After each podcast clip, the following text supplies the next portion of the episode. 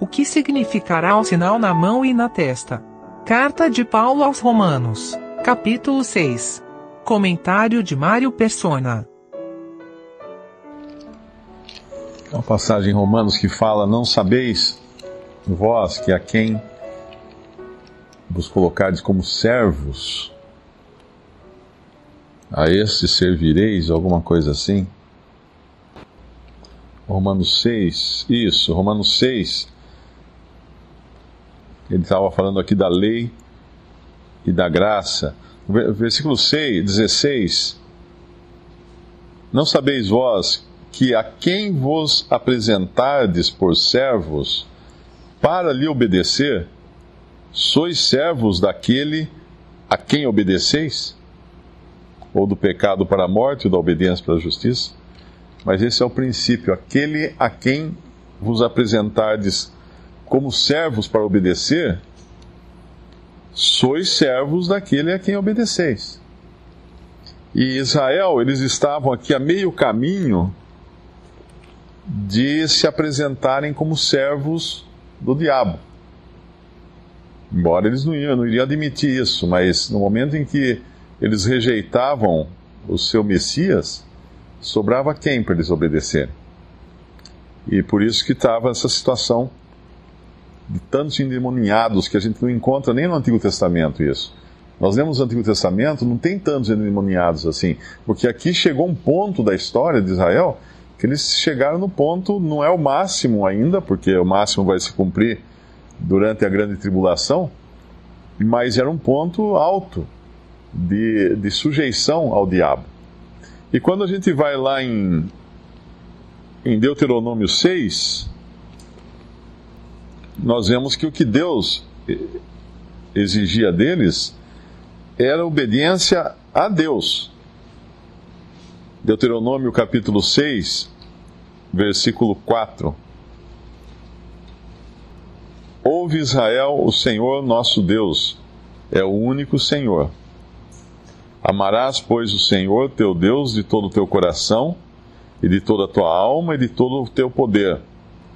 E estas palavras que hoje te ordeno estarão no teu coração, e as intimarás a teus filhos, e delas falarás assentado em tua casa, e andando pelo caminho, e deitando-te e assentando-te. Também as atarás por sinal na tua mão, e te serão por testeiras entre os teus olhos, e as escreverás nos umbrais de tua porta, de tua casa e nas tuas portas. Era tamanha a importância de, de eles se apegarem à palavra de Deus que Deus mandava eles colocarem na testa a palavra de Deus, a lei, e colocar também na mão. E até hoje os judeus, os rabinos, os religiosos, uh, alguns, né, os mais, mais da, das seitas mais severas do judaísmo, eles têm uma fita aqui na cabeça e uma caixinha. Quem já viu, ele tem uma caixinha aqui com versículos da Bíblia, ou, ou versículos da lei, né? Presa na testa. E na mão eles têm uma fita que vai enrolada desde o antebraço e nela está escrita a lei. E eles andam com aquilo debaixo da roupa, aquelas fitas na mão enrolada na, no antebraço. Só que eles adotaram isso como um, como um adereço, né? como um, um enfeite. Assim como fizeram com as franjas das vestes que o Senhor denuncia nos evangelhos, que eram para mostrar humildade mostrar que eles tinham sido peregrinos na terra, né? porque as vestes se arrastavam no chão, eles não podiam fazer a barra das vestes, que era justamente para eles se lembrarem que foram, foram peregrinos, mas no tempo que o Senhor veio, eles alargavam os, os filactérios das vestes, a, a, o desfiado das roupas para mostrar, ó, eu sou mais peregrino que você, eu sou mais humilde, eu sou mais. Eles faziam artificialmente aquilo. E essa palavra na testa e na mão, ela vai ter uma uma um espelho disso, né, uma imagem disso lá em Apocalipse 14. Acho que é o 14. Não, não é. Que eles teriam um sinal, receberiam um sinal na testa e na mão. E ninguém poderia comprar nem vender. É a besta que subiu da terra. Ah, está aqui. É, é o 13, né? 13, 16. E faz que a todos, pequenos e grandes, ricos e pobres, livres e servos, lhes seja posto um sinal na sua mão direita ou nas suas testas, para que ninguém possa comprar ou vender, senão aquele que tiver o sinal, ou o nome da besta, ou o número do seu nome. O que é isso? Eles vão, eles vão entrar num concerto com o diabo, ou com a besta, com o anticristo, e, e, terão o, o, sinal na testa. A testa é o lugar dos pensamentos, das, das decisões, e a mão é o lugar das ações. Deus queria que os israelitas trouxessem na cabeça todas as decisões submissas à palavra de Deus. E com a mão, eles agissem com as suas mãos, fizessem as coisas também de acordo com a palavra de Deus. Pensamentos e ações uh, sujeitos à palavra de Deus. E aqui eles terão pensamentos e ações sujeitos ao anticristo, sujeitos ao diabo.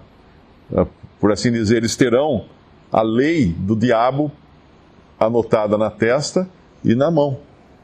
Eles estarão submissos, porque mais à frente tem aqui fala dos que dos que obedecem. Uh, tem uma passagem que são os salvos da. Uh, o remanescente, que eles falam que eles obedecem à palavra de Deus. Eu não sei se no capítulo 14. Mas havia um contraste. Esses eram os que não se sujeitavam ao anticristo, ao diabo. Ou não se sujeitarão, né? Porque ainda é futuro isso. Eu falei aqui da, da fé da diferença da fé entre os aquele aquele gentil, aquele centurião e os discípulos. E se nós pensarmos também em Israel, uh, com fé nenhuma atualmente, né? Mas sabendo que Deus vai sim restaurá-los, baseado na sua promessa e na sua fidelidade. Tem um versículo Tem um versículo em Hebreus, Hebreus 6, versículo 10. Porque Deus não é injusto para se esquecer da vossa obra e do trabalho da caridade ou do amor que para com o seu nome mostraste enquanto servistes aos santos e ainda servis. Eu estava pensando nos discípulos que apesar da sua pequena fé, apesar do, seu vacilo ali, uh, no final o Senhor vai ainda honrar aquela pequena fé. E aqueles, aquele remanescente também no final, que vai se converter ao Senhor, o Senhor também vai honrar a pequena fé que eles vão ter em meio a tanto sacrifício, a tanta perseguição, e vai dizer a eles, quer dizer, poderá dizer a eles, né, a mesma coisa que ele disse aos seus discípulos em, em, Lucas 22, não precisa ir lá, só vou ler rapidamente aqui. Lucas 22,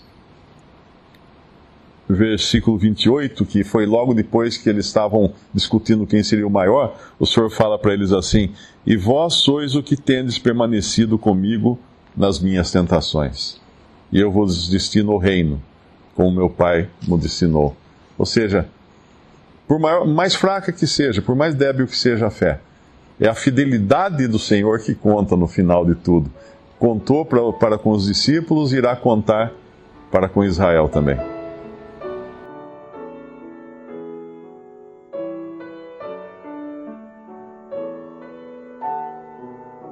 Visite respondi.com.br. Visite também 3minutos.net.